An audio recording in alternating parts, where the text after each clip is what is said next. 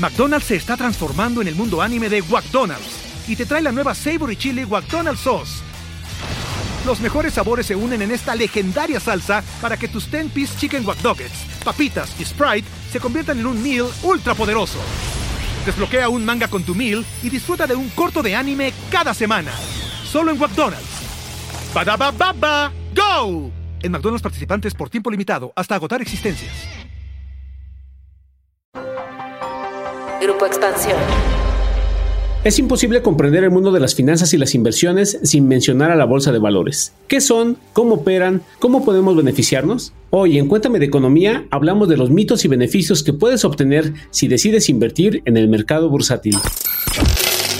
Cuéntame de Economía, la actualidad de la vida económica de México y el mundo sin tanto rollo. Cuéntame de Economía.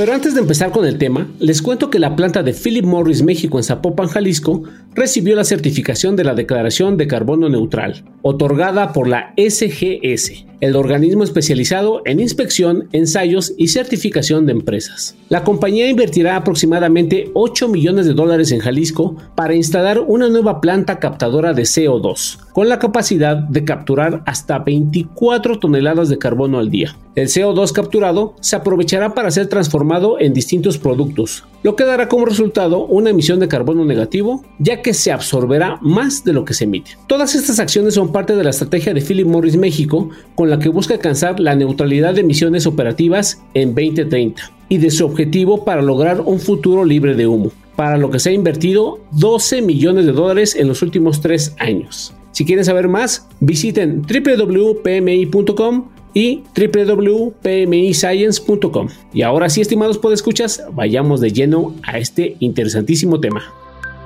Hola queridos podescuchas, ¿cómo están? Espero que se encuentren muy bien y estén listos para conocer un poco más sobre estos temas de economía y finanzas. Y esta vez nuestra charla está de lujo porque será sobre el mercado de valores y las inversiones que podemos hacer en él. Ustedes saben, compañeros, este programa tiene el objetivo de comprender de una manera sencilla pero eficaz el que es una bolsa de valores. Y lo que más nos interesa es qué beneficio hay para mis ahorros, ¿no? Porque eso es lo que realmente nos interesa en este podcast. Ustedes me dirán, y bueno Alejandro, ¿y qué es eso de una bolsa de valores y para qué sirve? Y bueno, en palabras sencillas podemos decir que una bolsa de valores es un foro, es un lugar en donde se permiten realizar transacciones financieras a los oferentes y demandantes de títulos. ¿Y eso qué es? Pues bueno, déjenme decirles que una característica muy importante de estas plazas del mercado de valores es que estas transacciones se hacen de manera rápida y a un precio justo. Esto quiere decir que si uno, uno quiere hacer la operación y quiere ya este, registrarla, no tiene que esperarse cuatro o cinco días a que todo el sistema haga la verificación y les caiga el dinero o ya puedan hacer operaciones con esos montos. Ahora, los mercados de valores se clasifican en mercados de dinero, que son aquellos en donde se compran y se venden títulos a corto plazo. Y cuando hablamos de corto plazo, nosotros nos referimos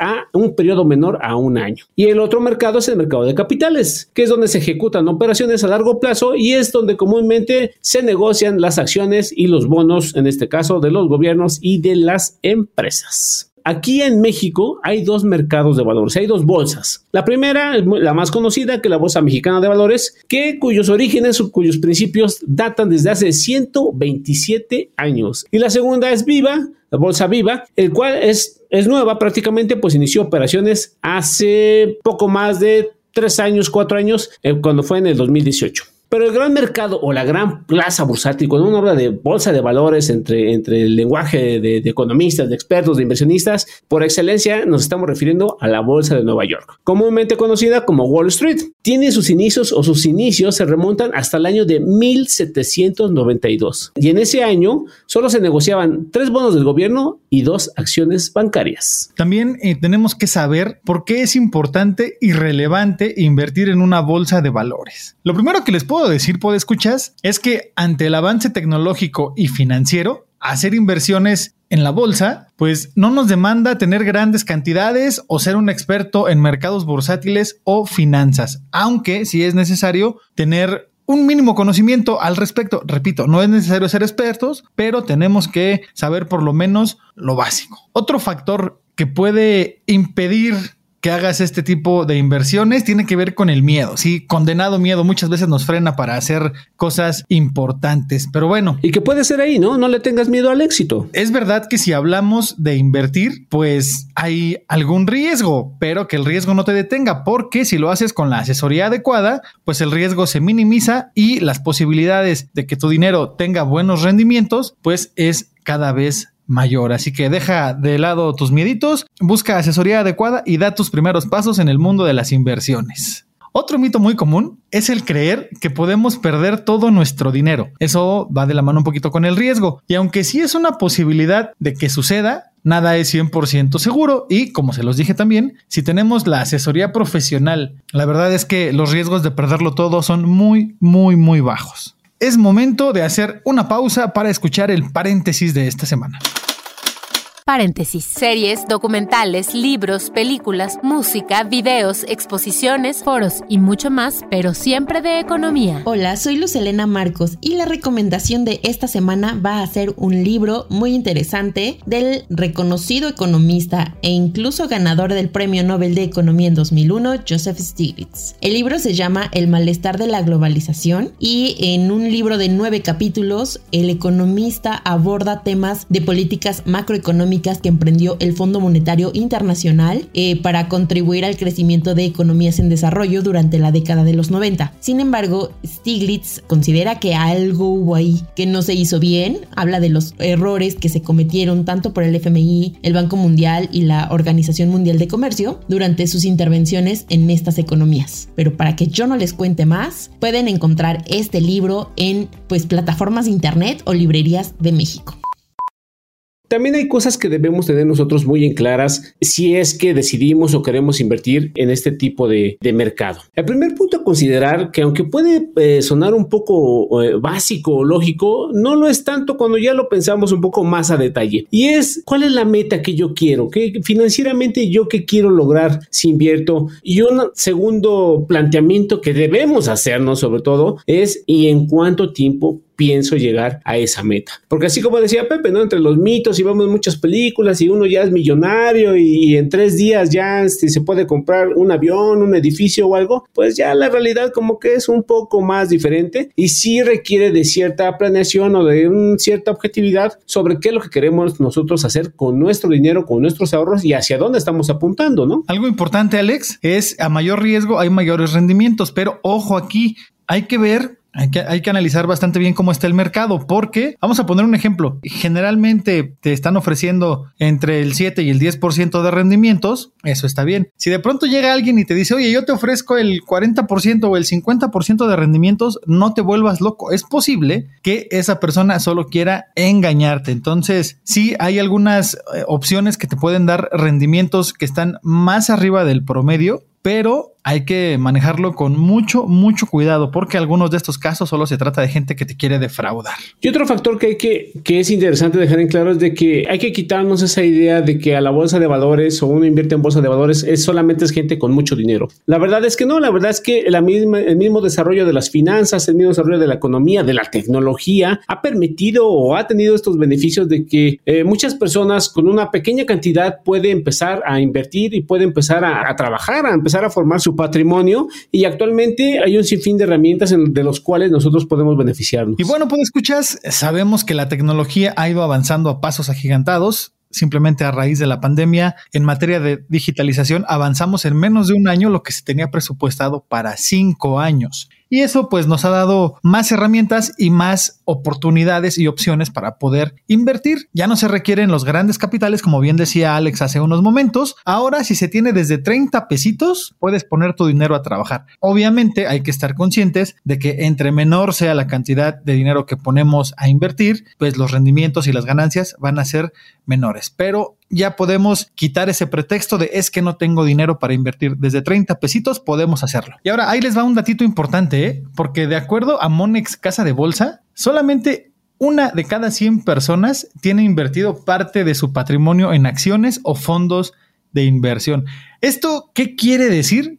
Pues simple y sencillamente que hay una gran oportunidad de crecimiento para este sector. Y entre las ventajas que podemos destacar, déjenme decirles que está que se puede invertir en esta opción a largo plazo más de 5, más de 10 años, tal vez pensando en, en algún fondo de inversión para el retiro, pues aquí digamos que una de las recomendaciones es no volverse loco, no caer en pánico en caso de que haya algunos movimientos a la baja como los que se dieron este 2021, porque las pérdidas que tiene la bolsa se recuperan de inmediato. En, estamos hablando de periodos de menos de un año en los que la bolsa se recupera de las posibles caídas que pudiera tener. Y hablando del retiro, volviendo al ejemplo, pues lo quieres para dentro de 30, 35 años y pues ahí ni te vas a acordar de que hubo momentos en los que a lo mejor tu dinero perdió un poco por estas caídas de la bolsa. Tranquilo, no caigas en pánico, no te sientas nervioso. Para cuando necesites tu dinero, vas a tener rendimientos asegurados. Y bueno, también recuerden que pese a la volatilidad característica del mercado, pues si se gestionan bien los riesgos, se puede asegurar una posición financiera y ganar dinero. ¿Cómo se puede gestionar bien? Pues a través de la diversificación. Recuerdo que mis abuelitos y mis papás dicen que no hay que poner todos los huevos en una misma canasta. Lo mismo pasa con las inversiones. Un poquito aquí, un poquito acá, en otro sector, pero siempre estar diversificando. Justo has dado de clavo en dos temas bastante interesantes, Pepe. Uno es el tiempo, ¿no? Y lo que tú dices, ¿no? La diversificación, pues, obviamente hay, hay acciones este, riesgosas, hay instrumentos con mayor riesgo y pues si invertir en algunos, puedes eh, reducir este riesgo. Y aquí puede escuchas, hay un dato bastante interesante y que creo que, que nos involucra ahorita a todos nosotros, porque una de las ventajas de invertir en acciones es que puede convertirse en una buena opción cuando la inflación está alta, porque los rendimientos que se dan son en términos reales. Otra cosa que puedes hacer es al, diversificar tus inversiones, como ya mencionábamos, es que puedes reducir los riesgos y puedes ampliar el panorama para que en un futuro ya puedas obtener tus ganancias. Ahora, no todo es color de rosa. También está la, otra parte. Aunque tú sabes o cuando tú vas al, mercado de valores, lo que buscas obviamente es obtener ganancia, hay un aspecto que debes de tomar en cuenta antes de que tú decidas invertir, que es cuando se habla de intereses o ganancias mucho más altas de lo que habitualmente se da al mercado. Pues obviamente eso me hace despertar sospechas sobre si ese tipo de inversión en verdad es válida. Tienes toda la razón, Alex. Además, algo también importante, si es que tienen alguna duda o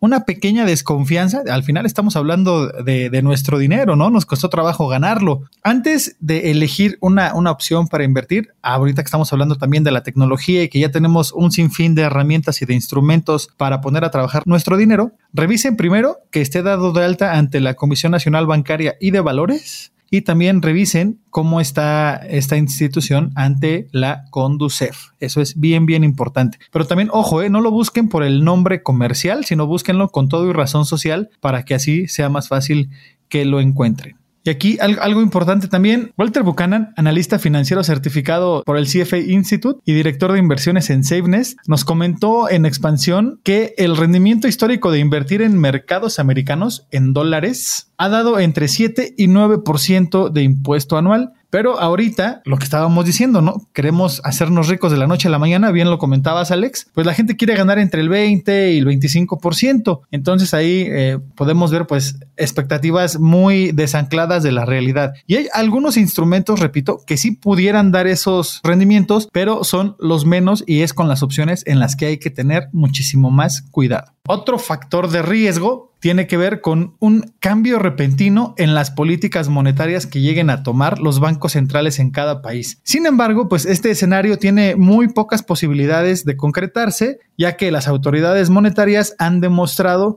como ejemplo lo que está, lo que está pasando a raíz de que llegó el COVID al mundo, no solo en México y Estados Unidos, sino en todo el globo, pues los bancos centrales han sido muy cautelosos a la hora de tomar las decisiones y de anunciar los movimientos que van a hacer a futuro. Y esto ha hecho que los mercados no se vean tan impactados a la hora de ir implementando estos cambios en la política monetaria. Gracias a todos los avances que se han dado, recordemos que gracias al COVID, eh, la digitalización que se tenía que haber dado entre 5 y 10 años ocurrió en menos de un año, pues ahora ya se puede acceder a activos e instrumentos financieros en varias partes del mundo sin levantarse del sillón. Así es, desde la comodidad de su casa, puede escuchas, pueden descargar aplicaciones, pueden meterse a las páginas de internet de, de, algunas casas de bolsa, de algunos bancos y desde ahí abrir una cuenta y poner a invertir su dinero. Por poner algunos ejemplos, bancos y casas de bolsa pues dan a conocer sus ofertas y requisitos pues, a través de, internet y demás. Pero todo esto tiene que estar registrado legalmente en México. Las autoridades responsables, repito, son la Comisión Nacional Bancaria y de Valores y bueno, ante la Conducef, que hay más que un registro, se pueden ver las quejas y los comentarios que hay hacia estas instituciones que nos ofrecen el servicio de invertir, ya sea en México o fuera del país.